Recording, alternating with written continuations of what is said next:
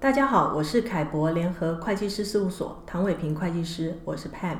欢迎大家收听及订阅财税听凯博。今天我们请到凯博联合会计师事务所所长王启明会计师来跟大家谈谈越南的年度企业所得税的申报规定。Kevin 你好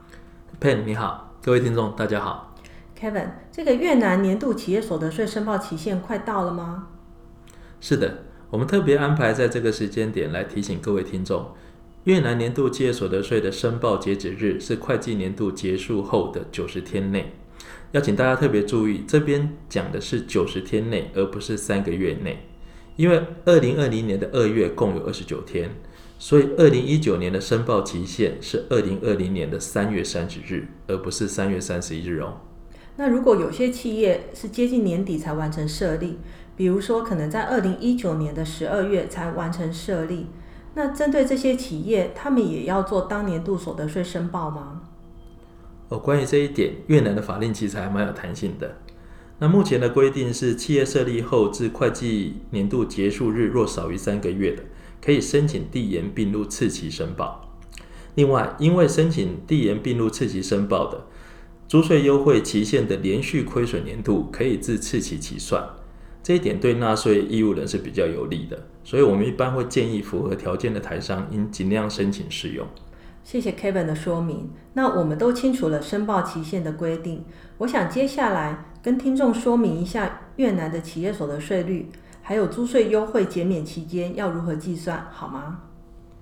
越南公司呢，除了经营特殊产业，如天然资源的开发以外，哈，一般公司的企业所得税税税率是百分之二十。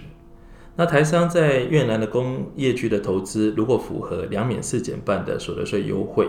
它的优惠有效期限的计算是从企业获利的首年度起连续计算的。但是如果企业在营业后的连续三年亏损，则它的租税优惠减免期会从第四年开始计算。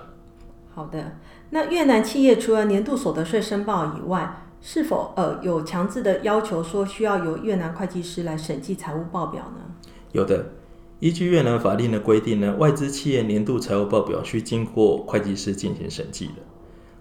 财务报表的审计要在会计年度结束日后九十天内完成。那如果如同企业所得税的申报，企业设立后至会计年度结束日若少于三个月内，才可以申请并入下一个会计期间进行审计。那这一阵子哦，因为新冠肺炎疫情蔓延，如果越南企业受到疫情影响来不及申报，呃，有什么样的应应措施呢？呃，越南政府呢，为了因应新冠肺炎的影响，在二零二零年三月二日发布了第一五七 QLKT-DN 号函。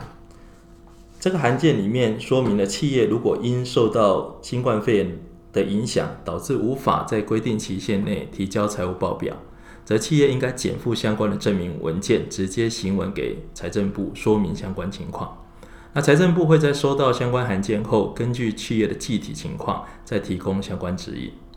好的，谢谢 Kevin 今天的说明。针对这个议题，大家可以参考凯博联合会计师事务所网站上面凯博观点的相关文章。如果有任何问题，也欢迎直接洽询凯博联合会计师事务所。